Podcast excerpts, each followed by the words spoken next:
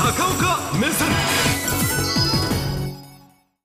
裏金疑惑が広がっていますね。はい、はい、あの毎日毎日ね大物の名前が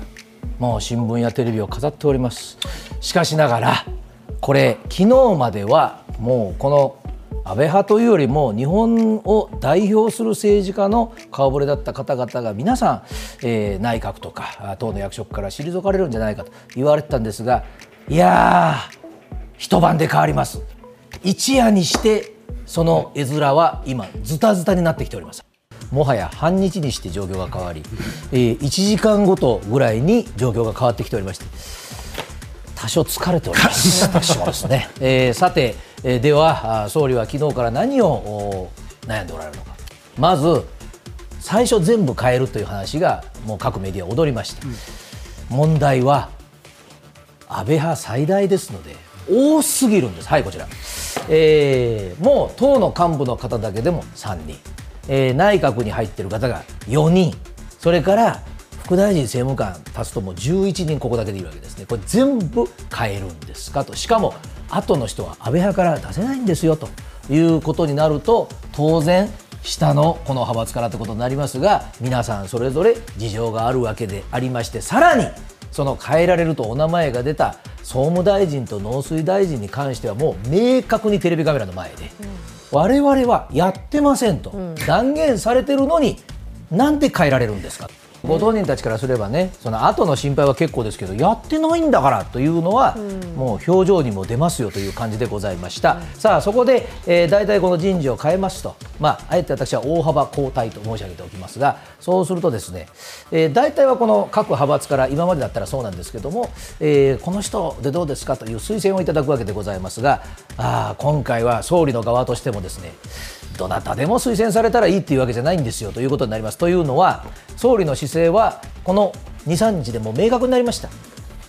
もう絶対続投最重視ご自分がもう続けたいでそのためには来月からの国会でその頃になってこの人もそうでしたあの人もそうでしたっていうふうになりたくないだから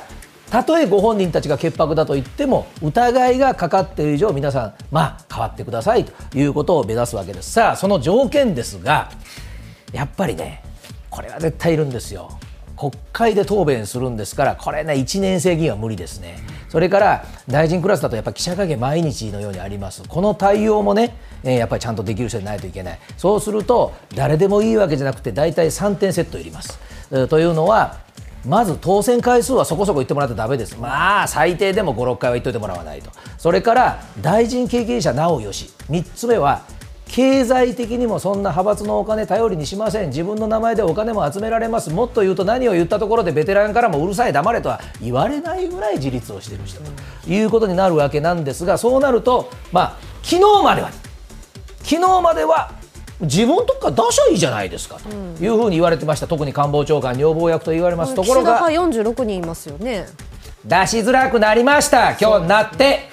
えー、この人がいいねと。もう名前も上がってました、うん、えー、前の外務大臣、林さんです、えー、当選回数、大臣経験、申し分ないです、岸田派です、ところが申し上げましたように、岸田派からもちょっと今日になって、うん、えー、記載漏れ疑惑が出てきた以上出せないじゃないという話になりじゃあもう一人お名前が挙がってたのが官房長官経験者です、うん、えー、茂木派のプリンス将来のもう総理候補とまで言われている加藤勝信さん。この方にお願いしたらどうだ。茂木派はすでにお一人大物を幹事長に出してます。誰ですか？茂木さんです、うん、派閥のトップが党のトップ事実上なってるわけです。じゃあ官邸のトップも茂木派にするんですから。出しづらいということになります。でさっきの図に戻ればじゃあ他のところはどうですかということになると、えー、皆さん方なかなか難しいのは例えば麻生派今のところ無傷だと言われてます、えー、ここからじゃあ一気にその十何人出しましょうかと、うん、絶対周りの派閥言いますなんで麻生さんのとこだけそんな得するんですかと。こういう声が起こるのはやっぱり気にされるということがある。でも結局ねもう結論みんな出しづらいんです えー、出せ、まあ、出してポスト一つでも本音は取りたい、でも今出したらえらいことになると。いうような感じでございまして、そうすると、他のかないのか、はい、タイトルでも申し上げました、昨日も私は天で予告をいたしました。今あそこがあるじゃないか。という大派閥が残っておりました。自民党事実上の第二派閥。無派閥ってのがありました、えー、80人もいるんです。でこの80人の無派閥の中はですね実はよりどりみどりの人材が残っておりまして皆さん方これは本人たちが言ってるんですけどあのミスターピンチヒッターって俺たち呼ばれるんだよ。っていう大ベテラン。があのねもうこの中のある方私もうお会いしました。来週嫌な予感がするんだよ。呼ばれそうだというふうに言われてたのでまあなんとなくはあったんでしょうね。という気がします。まだ、えー、打診があったかも認めてませんしお返事もされてませんが浜田さん前の防衛大臣です、えー、もう経験豊富。当選も10回。答弁ばっちりそれから梶山さん、えー、梶山清六さんの息子さん。そして経産大臣地方創生もやってます。当選8回。もう党の要の幹事長の大号です。そして斉藤健さん、えー、入管法、もう大変難関だと言われたのを通した前の法務大臣です、えー、この方ももういつでも登板可能と言われてて、さらに驚きの無派閥の帝王がダーン、えー、絶対ご本人は、うん、やりませんよとおっしゃいます。おっしゃいますがさあ仮に官房長官復帰なんてなったらどうでしょうね支持率とかね。打診されたという情報も今はありませんが、だけど最近いろんな政策を発信されてお元気なのは事実なので、私は何でも完璧にないなんて言わないようにしてますので一応お名前を挙げておきます。で、えー、もっと他にないのか。だってこの人たちだって割と独立してますので、まあ、総理の全面的な見方するとは限らないわけですね。そこでもう一つ注目されているのが誤解のないように言っておきます。この人ではありません。この人の名前がくっついてくるあるグループなんです。それがこの方が総理候補だなんて言われた時の内閣を作ったら多分この人たちが入るんじゃないのと言われてる人に一気に変えたらどうなんだという話をする人もいます。はいこの2人。でまずこちらです、えー、安倍派みんな出てってもらって安倍派が怒るぐらいなら無傷であろう方でしかもプリンスで安倍派から少なくともお一人は残しておきましょうと思い役に、